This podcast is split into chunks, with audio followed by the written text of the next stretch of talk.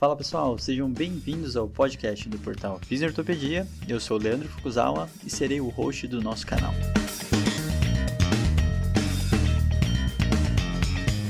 Esse podcast tem como função ressignificar o papel do fisioterapeuta em tempos modernos.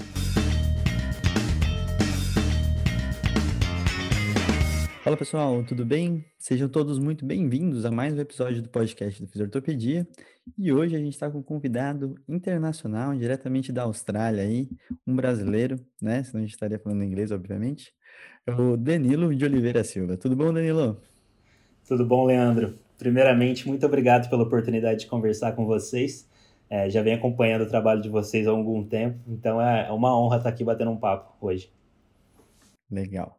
Danilo é um cara que eu citava em diversas aulas de patelofemoral, eu só não sabia que ele era ele. E aí é, é bom que esse, essa coisa de podcast a gente pode chamar as pessoas para conversar um pouco e conhecer um pouquinho a mais, né? Então a gente não tem nenhuma intimidade específica, né? É, a gente vai fazer uma live já nessa semana que vai sair o podcast do, do Fisiortopedia. Então é mais ou menos isso. E Rafael Cressica Light, tudo bom, Rafa? Tudo bem, sim. Bom dia, boa tarde, boa noite aí para quem nos escuta.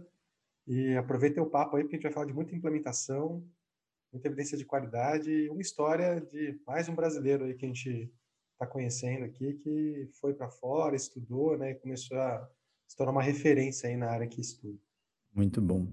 Então, Danilo, eu conheço muito ele por causa do estudo de patela femoral, mas a gente não vai necessariamente conversar sobre assunto, e sim sobre osteoartrite, né? Estava até aqui elaborando as coisas do módulo do, da pós-graduação, que a turma 2 aí já está com as inscrições abertas. E aí eu percebi também que a gente tem pouco assunto sobre a shortlist dentro do podcast, né? Isso é uma falha, estamos aqui para corrigir da melhor forma possível.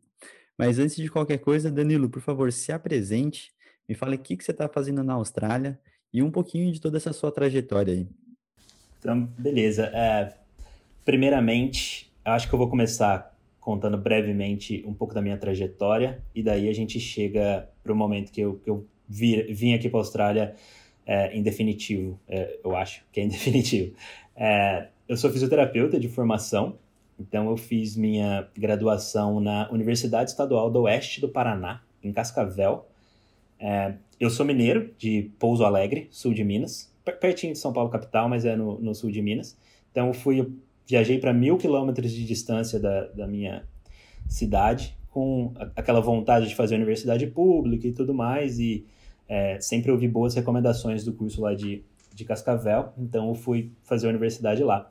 A graduação lá são cinco anos, que é um pouco diferente de alguns cursos do Brasil que são quatro, tem alguns de quatro e meio, mas lá são cinco, e é um curso bem prático, que foi bem legal na graduação. Então, desde o primeiro ano, a gente já tinha contato com os pacientes. Eu acho que esse é um diferencial de, de lá. E toda a teoria é dada nos quatro anos, misturado com a prática, e no quinto ano são só os, os estágios. E a gente ficou um bom tempo em cada, cada setor. Então, foi uma faculdade bem interessante. E logo após terminar, eu já entrei no mestrado na Unesp, em Presidente Prudente. Então, o professor que eu fiz TCC na graduação, ele tinha um contato na Unesp. Então, na graduação, não trabalhava com dor femoropatelar, não trabalhava com, com o joelho em si. Inclusive, meu TCC foi em realidade virtual para paciente hemiplégico. Então, nada a ver com o que eu faço hoje. Mas foi um projeto bem interessante, é, que me deu uma boa possibilidade aí de, de aprender e ter o primeiro contato com a pesquisa. Então, esse professor, professor Fernando Amâncio Aragão, ele tinha contato com o professor Fábio Micolis lá em, em Prudente. Então, ele fez essa ponte, né, me apresentou, e aí tive todo esse, é, esse caminho de sair de Cascavel, ir para Prudente, me apresentar, é, fazer algumas apresentações para o grupo de lá, até ter aquela parte de convencimento, que você é uma pessoa bacana, que merece ser aceita e tudo mais, vocês sabem. E aí prestei a prova lá em Prudente tudo mais, fui aprovado no processo seletivo e eu comecei o mestrado é, com o professor Fábio em Presidente Prudente e seguindo a linha de pesquisa que ele tinha no laboratório dele. Então não foi eu que escolhi trabalhar com dor femoropatelar ou foi minha ideia os projetos com dor femoropatelar. Eu simplesmente me encaixei na linha de pesquisa que ele desenvolvia é, lá. Então foi assim que começou a minha história com a dor femoropatelar. Então, assim, entrei no mestrado, vocês sabem, aluno bem, bem cru é, no início, e fui, fui aprendendo aos poucos, desenvolvendo. É, e o meu primeiro projeto era para trabalhar com biomecânica da dor femoropatelar, mais especificamente com dados de plataforma de força, que tinha algumas coisas, mas até o momento tinha muita cinemática, muita eletromiografia, mas não tinha tanta coisa de plataforma de força, então meu projeto entrou aí. Acabei brincando um pouco com cinemática também e tudo mais, mas, é, enfim, o mestrado foi mais em biomecânica. Isso foi em 2013. Aí eu concluí o mestrado em 2015. É, durante o mestrado, eu acho que um episódio interessante que vale a pena mencionar para a galera, eu entrei com bolsa CAPS do, do programa. Então, o processo seletivo lá, os oito primeiros aprovados, eles ganhavam bolsa CAPS por um ano. E o que, que o programa fazia? Para a galera, mais gente ter possibilidade de bolsa, eles davam um ano de bolsa CAPS para oito pessoas, ao invés de dar dois anos para quatro.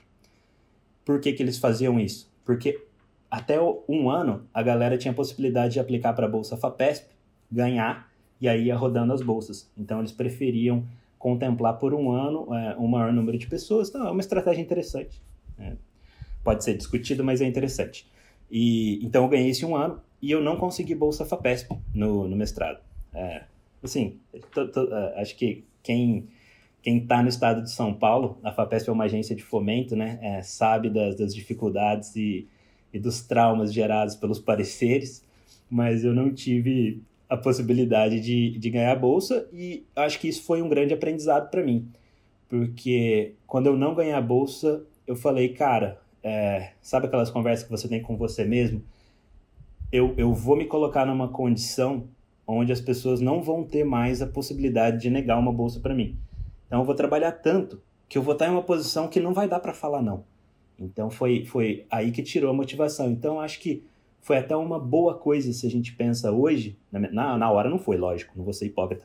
Mas é, foi, foi uma coisa boa no sentido de motivação. Mas isso vai de cada um. Então às vezes uma porrada, um não que você toma, é, você muda, muda o destino. Eu foquei muito, trabalhei bem forte no mestrado. Em 2015 eu terminei e entrei no doutorado. E isso foi em janeiro de 2015 que eu, que eu terminei o mestrado e comecei um, um, contato, foi até uma situação bem interessante, que foi o primeiro contato com o Christian Barton, que é a pessoa que eu trabalho até hoje, meu super amigo. Ele tinha publicado um artigo muito parecido com o tema do meu doutorado. Só que ele tinha feito uma conclusão do artigo dele bem ponderada. Então ele, ele encontrou um resultado e falando basicamente que, que, que o pé não tinha muita relação com a rotação interna do fêmur, tá? os achados dele mostravam que não tinha muita relação, né? tarefas de, de escada, e eu tinha encontrado resultados parecidos, só que a, a conclusão dele foi bem ponderada, como deve ser na ciência mesmo, olhando para os dois lados, encarando as limitações do estudo dele, e aí eu mandei um e-mail para ele, falando assim, viu, você encontrou isso, e eu encontrei uma coisa similar, por que, que você concluiu assim? Por que, que você não concluiu que o negócio não presta? Foi mais ou menos assim. E daí, cara, foi uma insanidade. Né? Um brasileiro que terminando o mestrado vai mandar e-mail para um dos caras mais importantes da área. E ele foi super gente boa, me respondeu, é, explicando com toda a paciência. E aí a gente foi desenvolvendo um contato é, que acabou é, desencadeando o nosso primeiro artigo juntos. Uhum. Mas lá, lá na Unesp Imprudente não tinha doutorado ainda. Então, quando eu terminei o mestrado, eu tive que esperar seis meses até abrir o programa de doutorado. Então, eu fiquei meio no limbo esses seis meses. Então, às vezes as pessoas olham, ah, publicação, não sei o quê. Então, ó, não tive bolsa na segunda parte do mestrado e fiquei seis meses no limbo. O que é ficar no limbo? Você está lá no laboratório trabalhando sem ter vínculo nenhum com a universidade. Então, foi aí que eu descarreguei um monte de artigo do meu mestrado. Geralmente a galera publica um ou dois no mestrado. Eu acho que eu publiquei uns sete durante o mestrado, porque eu tive esses seis meses só escrevendo. Tava com tudo coletado, com os dados ali, então fiquei só escrevendo, aí saiu um monte de coisa. Aí eu entrei no doutorado e aí sim tive a possibilidade de ganhar a FAPESP. Vou dar uma resumida agora. Tive a possibilidade de ganhar a FAPESP e ganhei a bolsa BEP, que é atrelada à FAPESP. A bolsa BEP, para quem não é, não é do estado de São Paulo, não está tão envolvido na academia, é uma possibilidade de ir para o exterior. Você ganha, pode aplicar até 12 meses de bolsa para ir em qualquer universidade do mundo, desde que tenha sentido com o seu projeto. E como eu já tinha esse contato com o Christian lá de janeiro, é, falei para ele, olha, eu tenho essa possibilidade aqui, é, o que, que você acha? fazia um período de 12 meses em Melbourne, né, na La Trobe University, que é onde ele trabalhava. Ele falou, não, vem, vamos desenvolver um projeto bacana aqui e tudo mais, fui super receptivo. E em 2017 eu vim para Melbourne, já com tudo do meu doutorado pronto e coletado. Então eu trabalhei bastante nos dois primeiros anos para deixar tudo azeitado. Eu vim para Melbourne tranquilo, até com alguns dados para trabalhar, além das coisas que eu ia fazer aqui.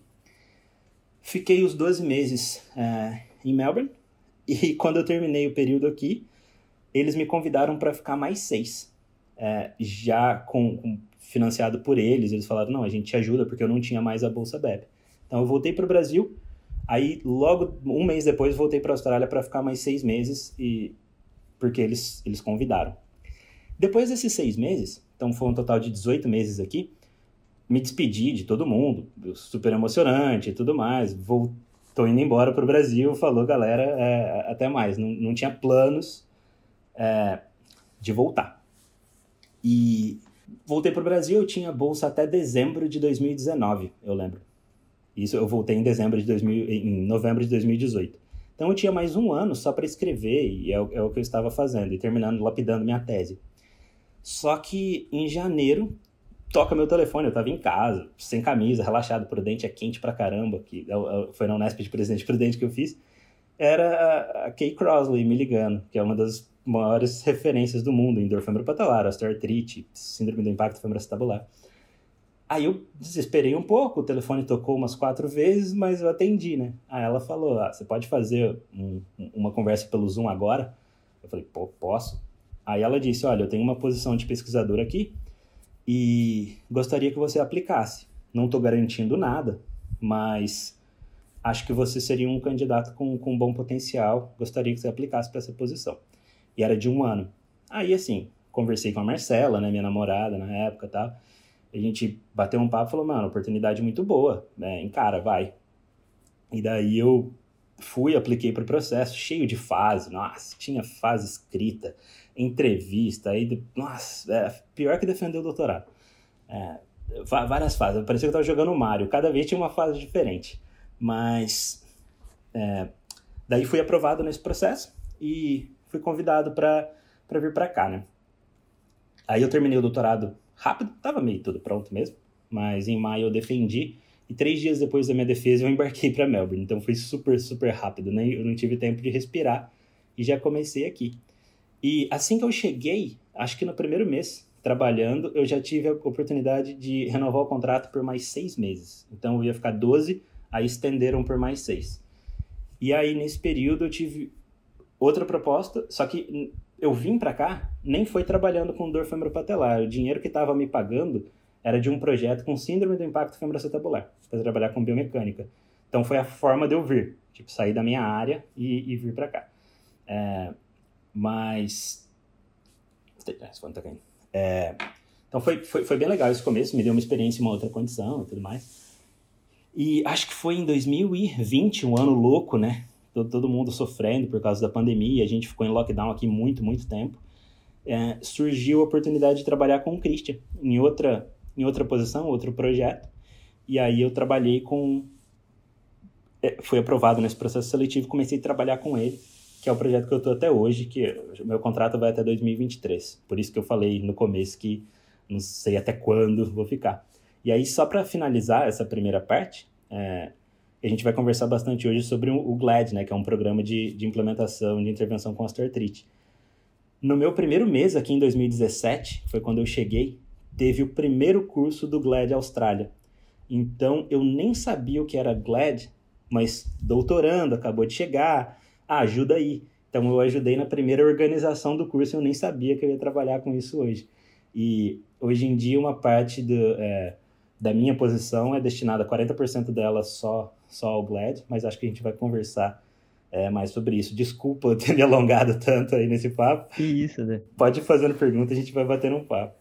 Que isso. Eu acho super legal essas histórias. Eu acho que muita gente que está escutando tem essa vontade, às vezes, de estudar fora, de entender um pouco. Na minha opinião, entender carreiras e sempre são inspiradoras para entender como que a gente pode chegar nos lugares, né? Então, eu acho isso essencial, não tem problema nenhum. Uh, eu só queria ressaltar, o, o Danilo falou vários nomes super interessantes que aqui no Brasil, no geral, né, a gente está muito acostumado a falar de patela femoral e alguns nomes mais é, como Christopher Powers e tudo mais, e assim, os nomes que ele está falando, na minha opinião, são as referências de, de, estudos que realmente mudaram o cenário da patela femoral, né? Christian Barton, aqui Crossley estuda muito quadril, né? Tem a Natalie Collins também está por lá.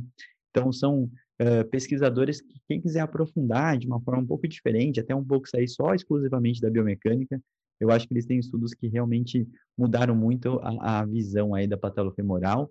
E se você for procurar em qualquer consenso, todos esses nomes aí, o Danilo também, então, uh, dentro deles, né? Mas muito legal. Uh, então, indo para osteoartrite, fala um pouquinho do, do cenário, né, da reabilitação da osteoartrite.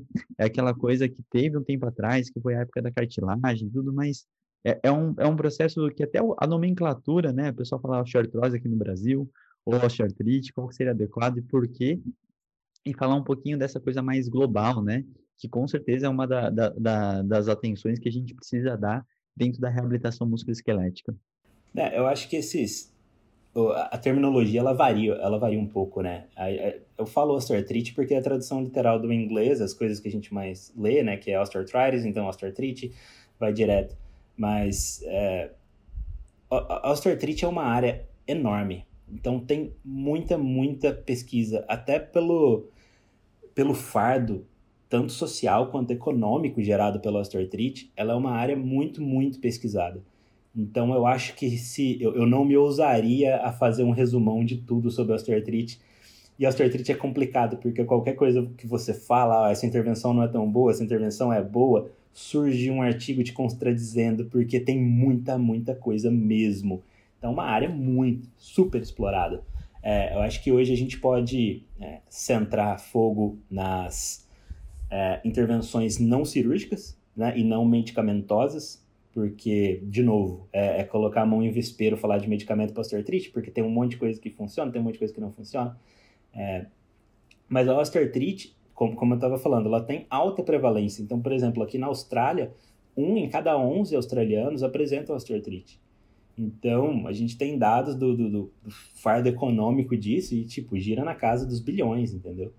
É, então, é, é, é, muito grave. E até porque muita gente com osteoartrite acaba fazendo, falando de joelho especificamente, acaba fazendo artroplastia total de joelho.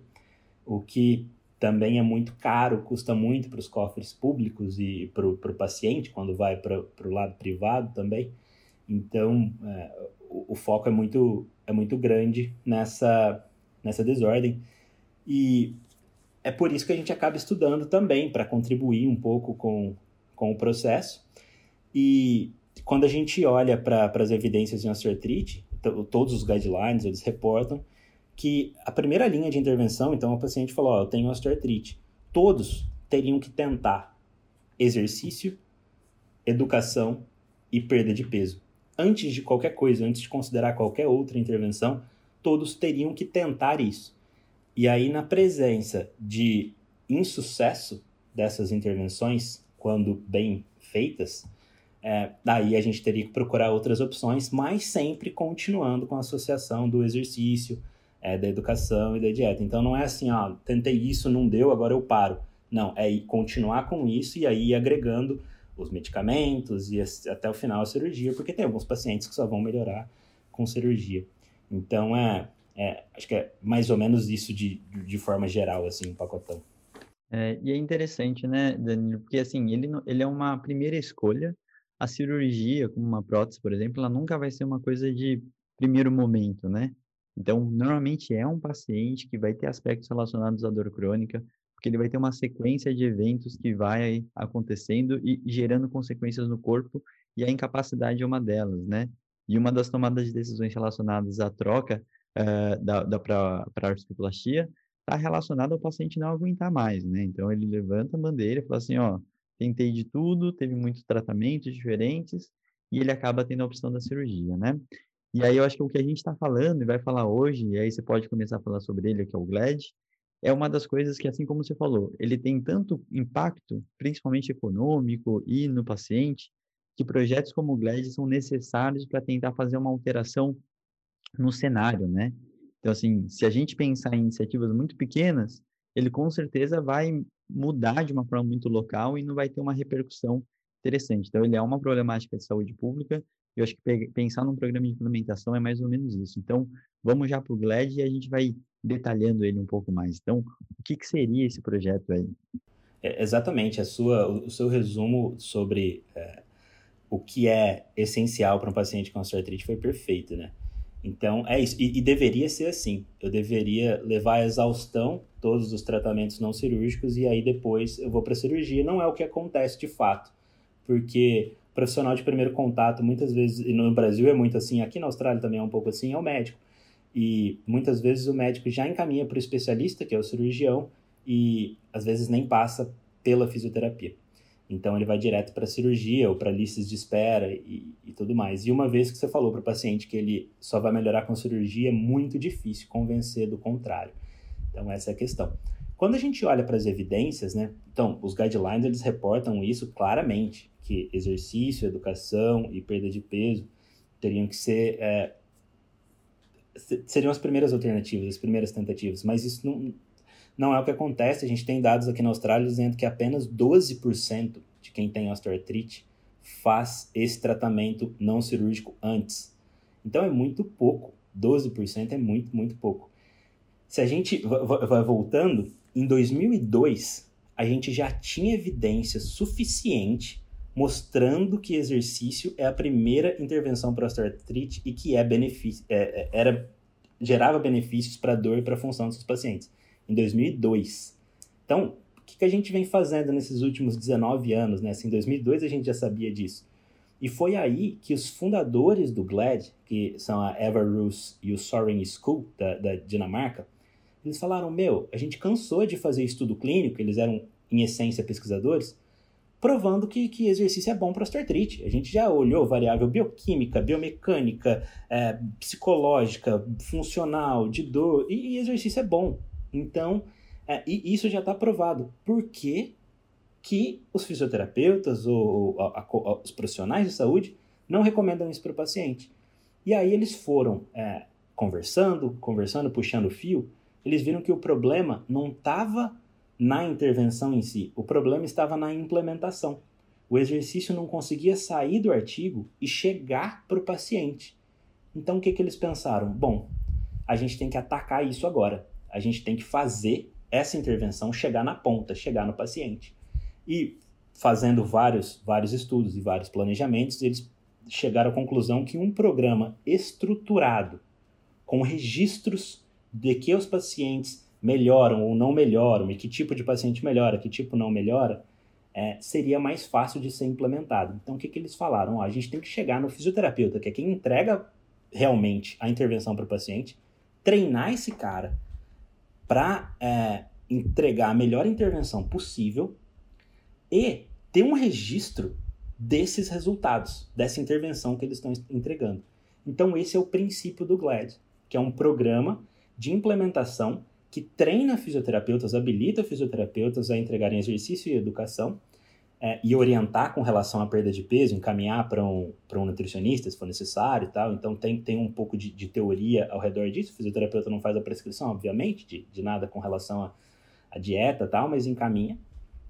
E é, treina essas pessoas e tem um registro muito grande, que é feito até no RedCap, que quem, quem é da área acadêmica sabe, que é tipo um, um, um Google Forms mais seguro e, e mais robusto, e o fisioterapeuta, ele registra o paciente nessa base de dados do, do REDCap, é, com várias, é, vários questionários, várias informações de, de baseline, né? Então tem todo, toda uma descrição da característica de cada paciente.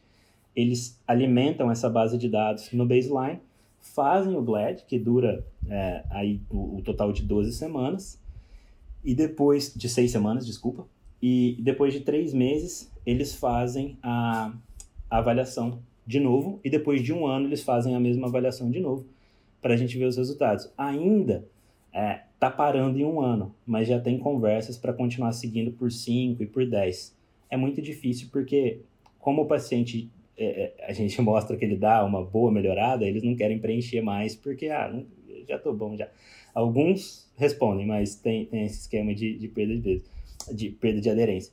Então, é mais ou menos por aí que o GLAD começou, vendo essa dificuldade de implementar, e esse é o princípio. capacitar o profissional para aplicar a intervenção, ao invés de tentar a, a, academia, a área acadêmica, convencer. Não, a gente vai e facilita, entrega, entrega um programa estruturado que é fácil de, de, de aplicar.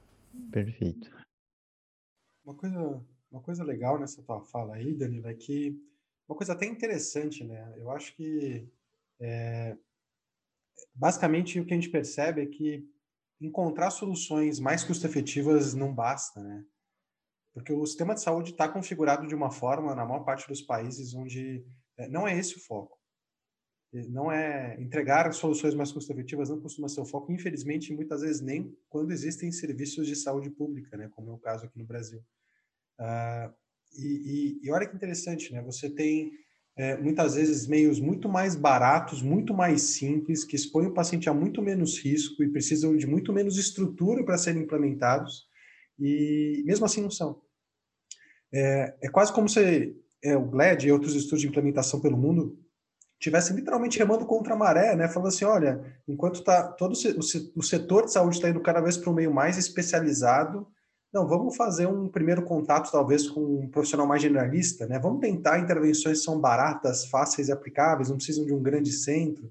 Né? E vamos tentar fazer isso e ver com quem realmente não dá certo seguir. Uma coisa até lógica, se a gente parar para pensar, né? no ponto de vista que faria sentido para um tomador de decisão pensar e olhar para a saúde dessa forma, mas é uma coisa interessante perceber que é, o setor de saúde, no geral, não funciona assim, né?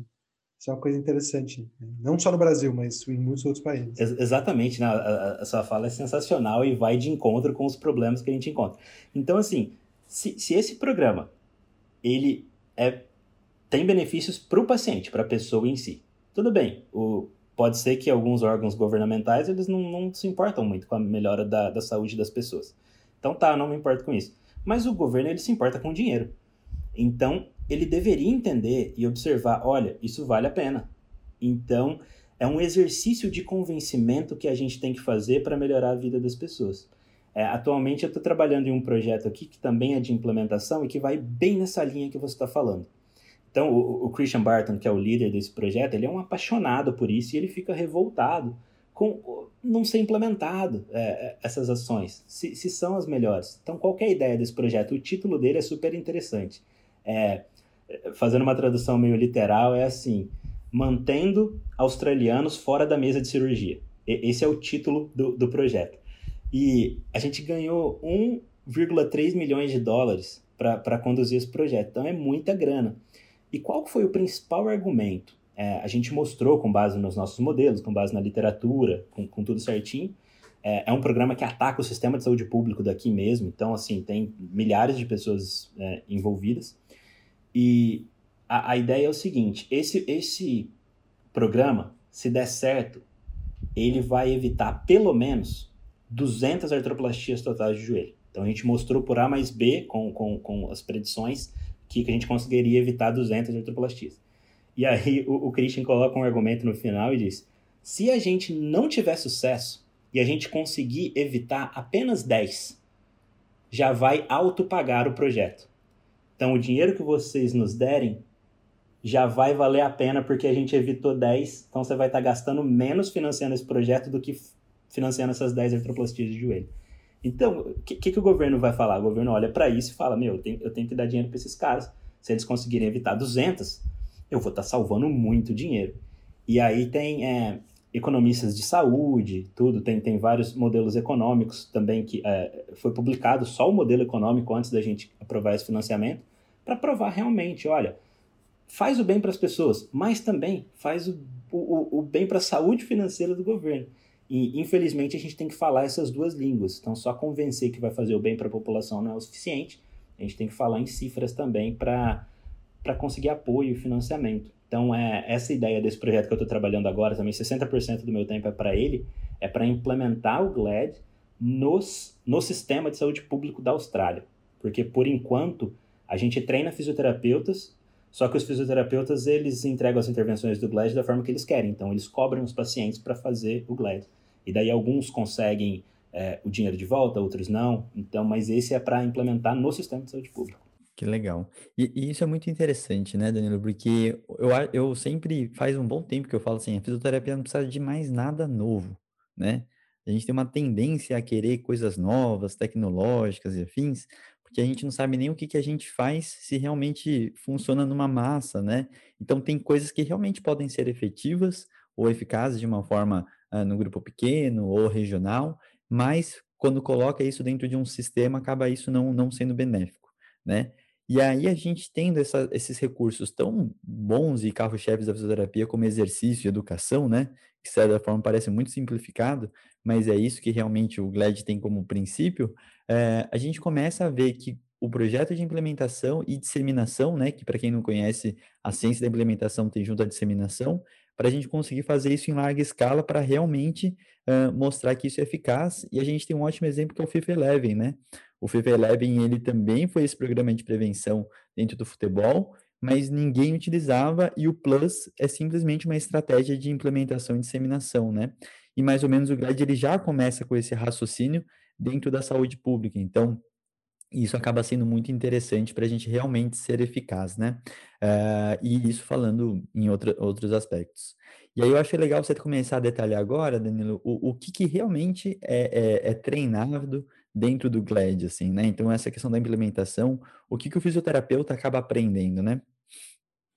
E, e se você vê, é, o que o fisioterapeuta a, aprende é super simples, não, não tem nada mágico, estratosférico. A, a, o segredo do, do GLAD, eu acho que está na simplicidade, porque realmente é um projeto de implementação.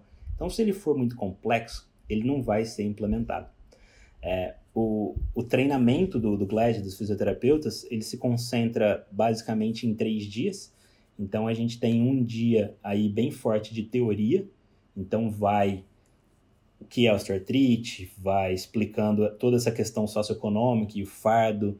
É, daí a gente vai, mostra as evidências sobre exercício, dá uma boa destrinchada nisso. E a gente vai se aprofundando praticamente em tudo relacionado a, osteoartrite não tudo, mas tudo que dá para sintetizar em um dia. Então é um dia bem teórico, bem é, assim maçante do, do aspecto teórico, mas a gente oferece um suporte além dessa, desse primeiro dia de teoria. Tem vários materiais, tem um, uma pasta inteira do Dropbox cheio de informação, cheio de conteúdo, de infográfico, de, de artigo que o fisioterapeuta pode acessar para sempre. Então, quando ele faz o curso, ele ganha o direito a esse, esse todo o conteúdo e a gente atualiza frequentemente tem essa informação. Então você pode pensar, pô, esse primeiro dia é só teoria e tal, mas essa teoria dá uma super bagagem para a parte da educação.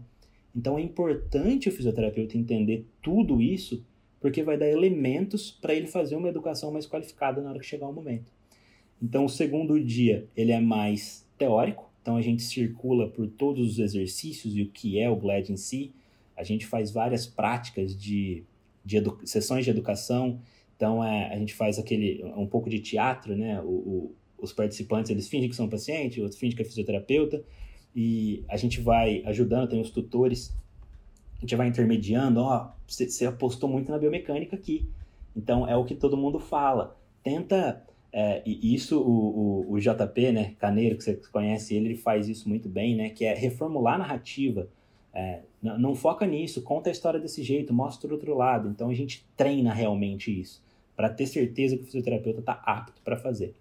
E o programa de exercício, ele é um programa de exercício com foco na, em aspectos neuromusculares, nem é em fortalecimento, em tudo mais. E por que que é assim? Porque a ideia é que qualquer paciente consiga fazer as sessões do GLAD até em casa. Então não pode usar equipamento, não pode usar muita carga, porque não que seja ruim, mas o paciente não vai conseguir fazer. Então, o foco é realmente a implementação. Pode ser que tenha um programa de exercício bem melhor que o LED? Pode. Mas ele é implementado? Ele funciona? Talvez não. Entendeu? Então, essa é a questão. Eu não estou falando que o GLAD é o melhor programa de exercício que tem, mas ele é o melhor que dá para fazer. É em larga escala. Então, se eu penso aqui na Austrália, tem muita área rural, como no Brasil também tem, mas aqui a área rural é bem rural mesmo. Como que um paciente lá da área rural ele vai conseguir fazer os exercícios se ele não tem acesso a equipamento? Então a gente tem que pensar nessas questões de, de implementação em larga escala. Então ele é, ele é um programa de exercício relativamente simples, mas a gente vai passo a passo mostrando como fazer. E daí todos os participantes treinam, fazem os exercícios e tudo mais. E a gente também passa para eles todo o conteúdo com relação às avaliações, né? ensina eles fazerem as avaliações e tudo mais. E o terceiro dia é um módulo só de implementação. Então a gente mostra e dá estratégias para ele, para os fisioterapeutas, de como implementar o GLAD na clínica deles. Ó, oh, você pode reservar um espaço assim, assim, assado. Você pode fazer aulas em grupo. Você pode fazer assim. Então a gente vai dando, vai dando os elementos. Não é só assim, ó, esse é o curso, vai. A ideia do fundo do nosso coração é que as pessoas implementem. Então a gente dá o máximo de alternativas possíveis para ele. A gente mostra como entrar no RedCap, é, como inserir os dados dos pacientes, então é bem, bem detalhado mesmo e a gente continua oferecendo suporte, o que é um desafio, porque a nossa equipe não é grande. A gente continua oferecendo esse suporte depois. Então, se um fisioterapeuta fez o curso do GLAD, ele pode entrar em contato com a gente e falar: Olha, eu estou tendo dificuldade de acessar o RedCap, você pode me ajudar? E a gente se compromete a ajudar. Só que, atualmente, a gente tem mais de 2 mil fisioterapeutas treinados aqui na Austrália. De um universo do que? Aqui deve ter 8, 9 mil fisioterapeutas, 10 mil no máximo. Então, 2 mil já foram treinados, o que é magnífico. É, dá suporte para esse tanto de gente e o GLAD ele é uma associação sem fins lucrativos. Então, o, o modelo financeiro do GLAD é assim: o dinheiro que a gente faz com esses cursos, a gente obrigatoriamente reinveste no programa, ou contratando pessoal, ou é, desenvolvendo mais ferramentas de recursos de educação, enfim, ele, ele é todo, ou melhorando o nosso curso, ele é todo retroalimentado. Então ninguém faz dinheiro com o GLAD.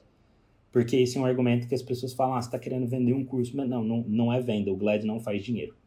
É, é, ele emprega algumas pessoas para trabalhar para o sistema e assim, a gente precisaria de mais gente, porque só na Austrália a base de dados está com 8 mil pacientes agora.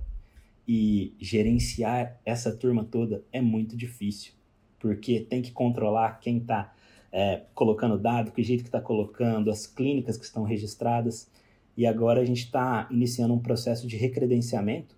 Então, as pessoas que fizeram o GLAD há três anos, que o primeiro curso foi em 2017, é, aí a gente está recredenciando eles todos. Então, eles têm que fazer uma provinha é, para mostrar que eles ainda estão aptos a, a, entregar o GLAD. Então, essa é a nossa forma de manter um controle aí. A pessoa fez o curso há três anos, esqueceu tudo, é, não tem mais condição de, de entregar. Então a gente faz esse recredenciamento para ter, ter esse controle. E se a pessoa não passa na prova, a gente elabora uma sessão com todo mundo que não passou para dar uma atualizada até que eles consigam ter conhecimento suficiente é, para passar ou que a gente esteja confiante o suficiente.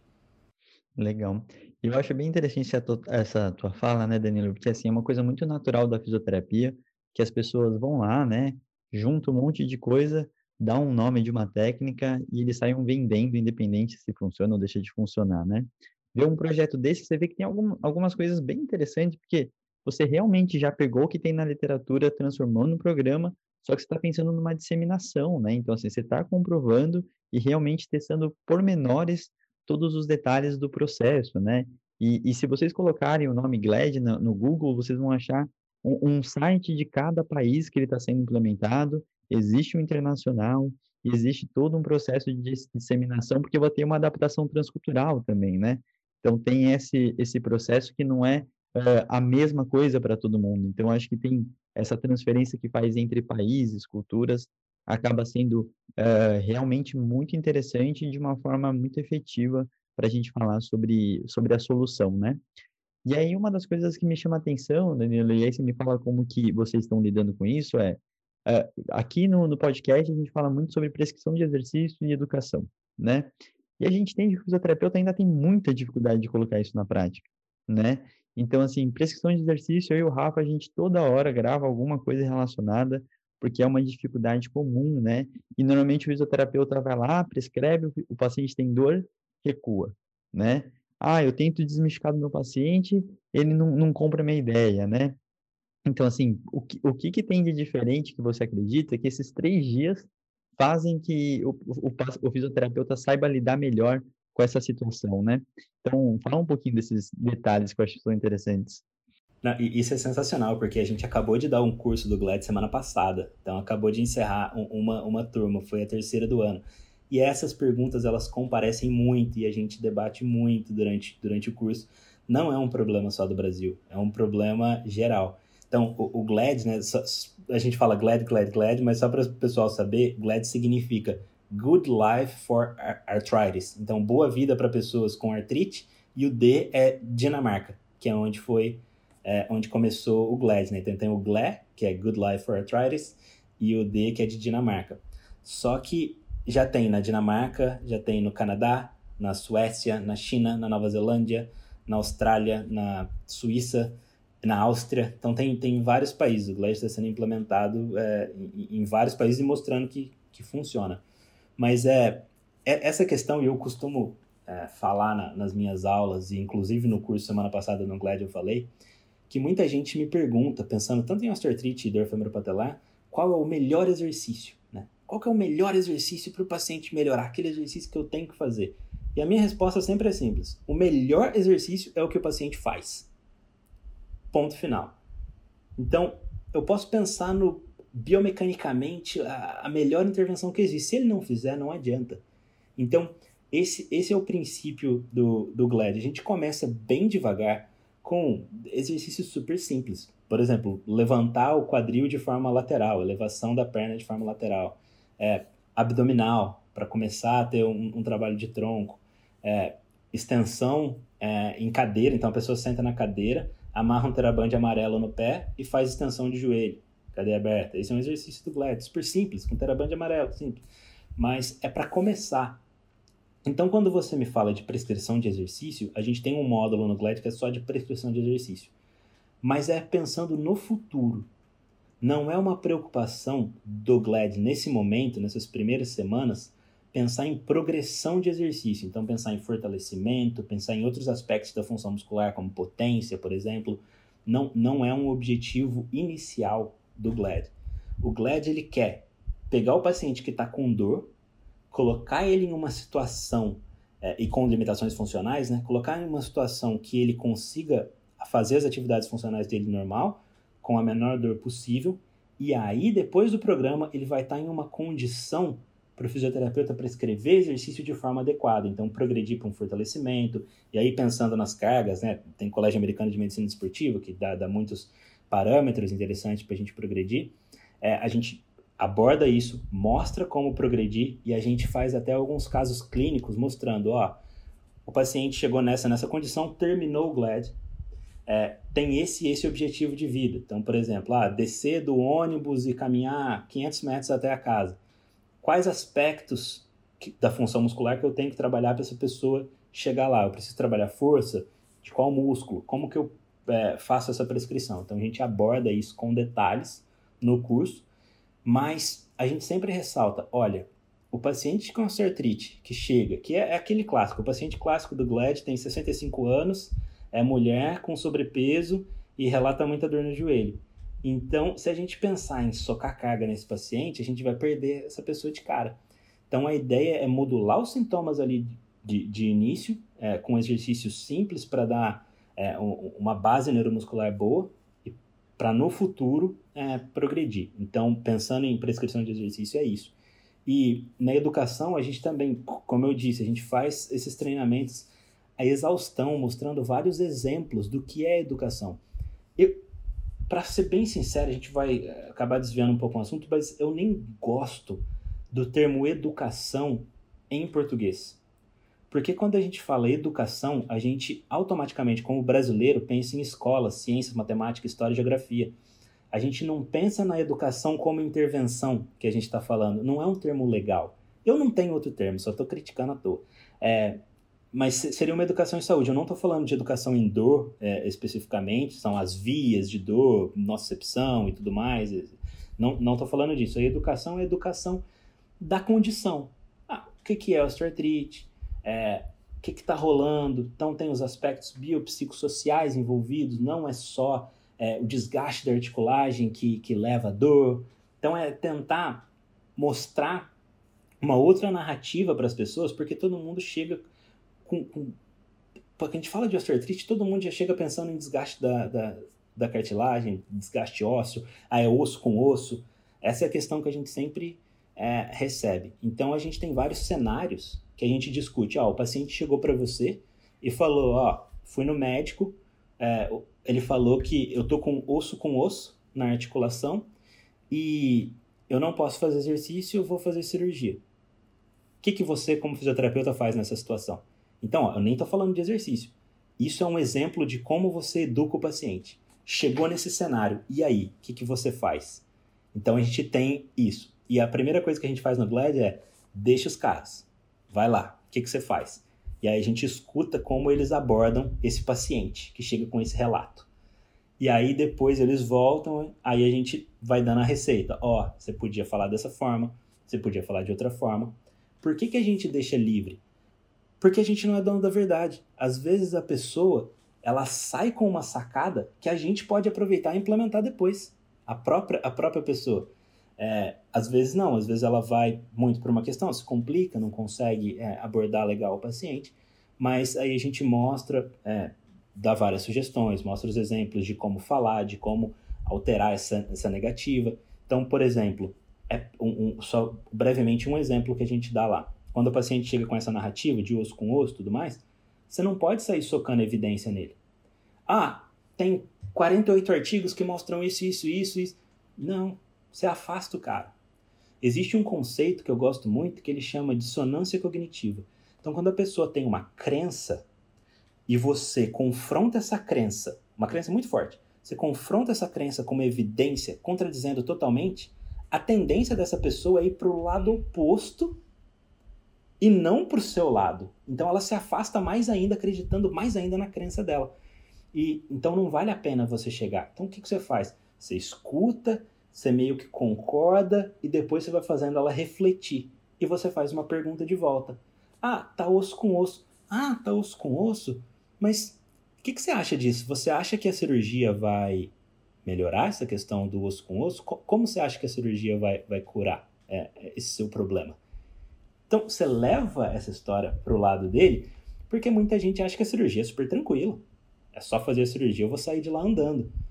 Muitas vezes, é, seria legal até mostrar um vídeo de uma artroplastia de joelho para o paciente. Mostra, ó, é, é, é, isso aqui, vai no YouTube, coloca lá, vídeo de artroplastia de joelho. É isso que vai acontecer com você. Não é coisa linda. E muita gente acha que exercício é muito difícil de fazer, que é melhor fazer cirurgia. Mas, se você fizer cirurgia, você vai ter que fazer os exercícios, você vai ter que fazer o programa de reabilitação. Então, uma coisa que a gente usa muito é, ó, você tem duas opções. Ou tentar esse nosso programa antes, que três em quatro pessoas desistem de fazer cirurgia após fazer o nosso programa, ou fazer a cirurgia e fazer o programa. Então, não existe a opção de não fazer o programa. É, e aí os pacientes começam realmente a refletir e tudo mais. Isso tudo que a gente está conversando são componentes da educação. É, que faz parte da, da, do componente educação do GLAD. Então, a gente tem pelo menos duas sessões inteiras de educação, de, de uma hora de educação. Eu acho legal, Dan, até porque você publicou a revisão sistemática sobre educação em dor patelofemoral, né? É, e, e, as pessoas confundiram muito, né? Uh, só que é um, é um processo de amadurecimento, porque veio todo o entendimento da neurociência moderna da dor, veio a intervenção Explain Pain, né? Que seria essa parte mais uh, fechada, né? Que você falou em relação à, dor, nocicepção e afins. E agora nada mais, nada menos que a gente voltou para entender que todas as estratégias que a gente falava, né, conversava com o paciente, estão relacionadas com questões de ensino com o paciente, orientações, né? Só que se ele não vier com uma boa estratégia de comunicação, né, que a gente conversa bastante aqui, é, literalmente essa comunicação não, não, acontece. Essa orientação vira só uma orientação, uma informação que é perdida no ar, literalmente, né? Então, é, é muito importante isso começar a ser transferido para as outras articulações, e outras situações, é só entender que existe a diferença do Explain Bem, como ele nasceu, para essas orientações e educações que a gente tem, que no geral a gente fala assim, estratégias educacionais, né? Então a gente vai pensando que tem diversas coisas e você vai ter que particularizar para individualizar para cada patologia, para cada condição musculoesquelética, né? Então nessa hora é muito interessante ver como isso está sendo feito e principalmente de uma forma muito ampla, né? Então é, é, é sensacional, Danilo. A gente, infelizmente, está nos tempos finais aqui, né? É, eu vou pedir para você falar as palavras finais e as mensagens de paz, amor e esperança aí para todo mundo. Eu vou pedir primeiro para o Rafa, é você como convidado você fecha, tá? Então, Rafa, por favor, palavras finais aí, depois o Danilo faz o fechamento. Eu acho que tem a fala que o Danilo falou no longo do episódio que duas falas né, que acho que chamam a atenção. A primeira delas é de que é, quando a gente pensa na população, um tratamento só funciona se ele for aplicável à população, né? se ele for implementável na população. Então, a gente percebe muitas vezes que, para a cabeça de um clínico que está acostumado com ambiente um para um ou ambiente muito próximo do paciente, isso não faz tanto sentido, né? Como assim? Eu posso ter uma intervenção que ela não, não tem tanto efeito assim numa pessoa, mas na população ele é melhor. Então, é, acho que esse, esse, pensamento populacional versus individual é uma coisa que é, às vezes é difícil de conceber, né? É, eu acho que esse é um ponto importante assim de refletir, né? A gente tem um problema gigantesco que é a dor e condições musculoesqueléticas no mundo, no Brasil, na Austrália, em vários outros países. E problemas populacionais exigem até certo ponto soluções populacionais, né? Então, é, isso é uma coisa interessante de ver. E acho que a segunda coisa, o segundo ponto que o Dani falou que tem a ver com isso, é a ideia de que, é, poxa, a gente sabe que às vezes o simples funciona, né? Ao falar de uma intervenção que pode ser implementada.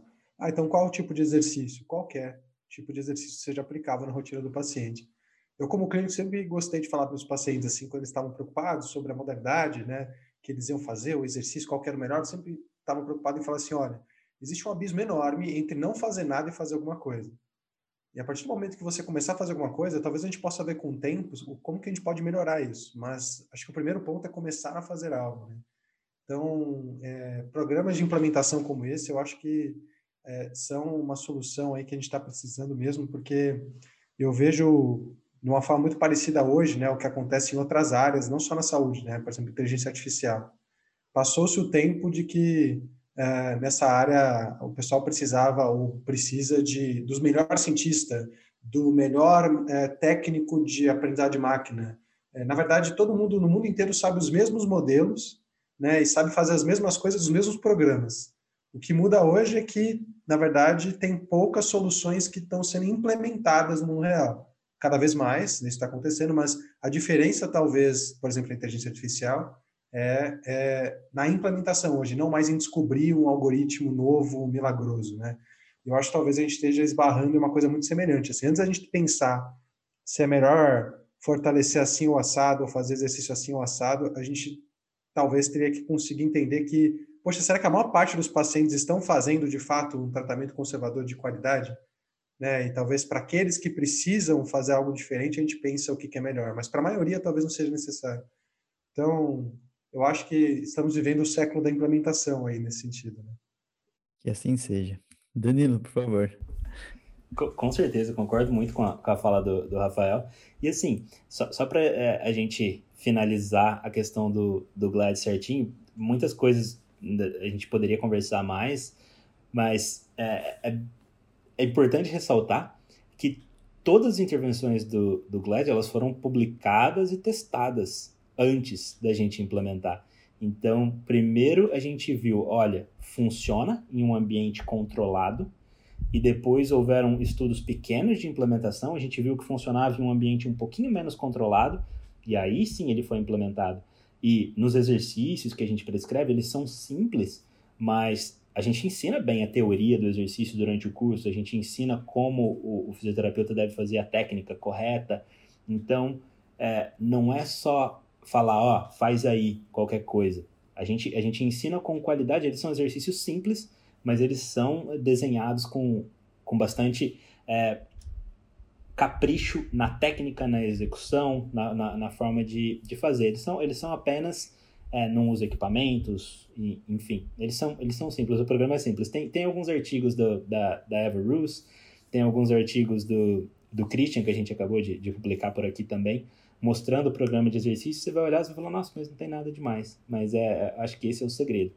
E os maiores críticos do, do GLAD, e, e eu não estou falando isso de uma forma negativa, porque eu acho importante ter crítico, porque a, a crítica faz a gente evoluir, faz a gente dialogar e, e melhorar é, alguns pontos. Mas os maiores críticos, eles vão no seguinte sentido.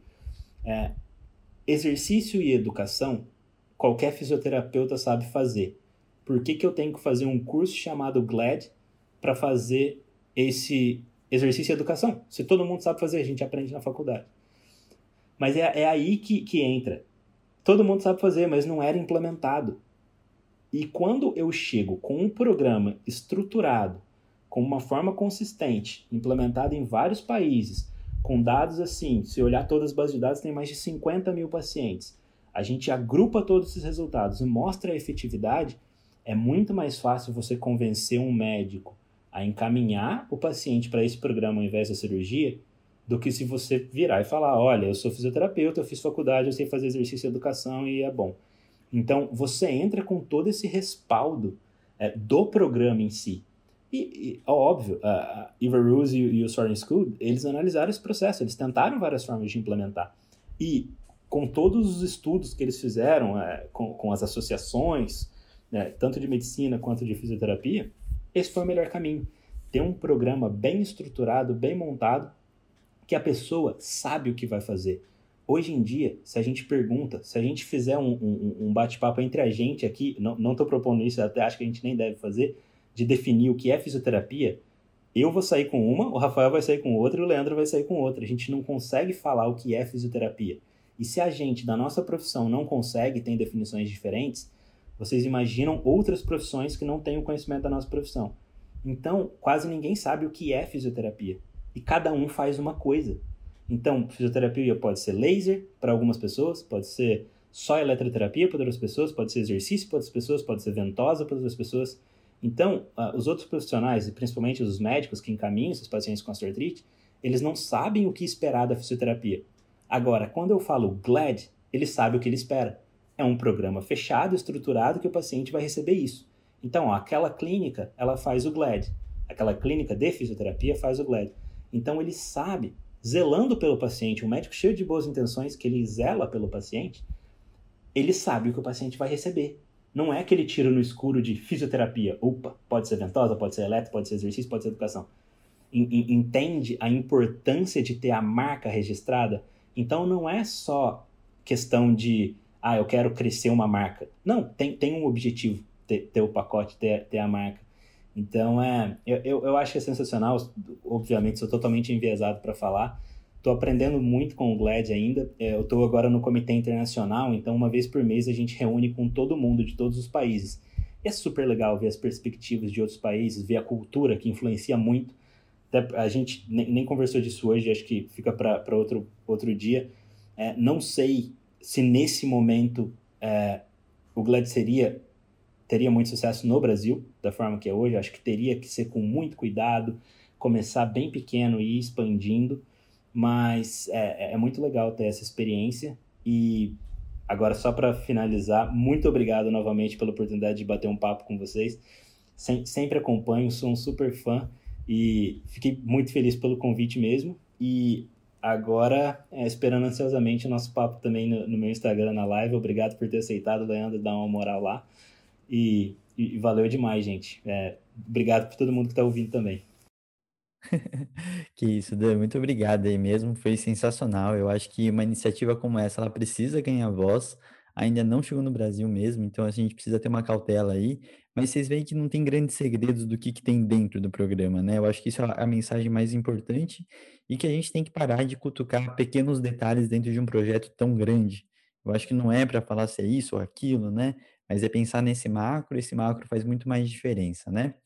Mas é isso, galera. Muito obrigado pela atenção, Danilo, de novo, obrigado pelo convite aqui, pelo convite no Instagram e por ter aceito aqui, tá? Vai ser um grande prazer a gente estar conversando aí sobre o tema do meu mestrado e a gente com certeza vai te chamar de novo para outros outras questões aqui, você falar de patela femoral, que é uma das suas temáticas também, né? E a gente mantém o contato. Galera, muito obrigado, é, um grande abraço para todo mundo e até a próxima.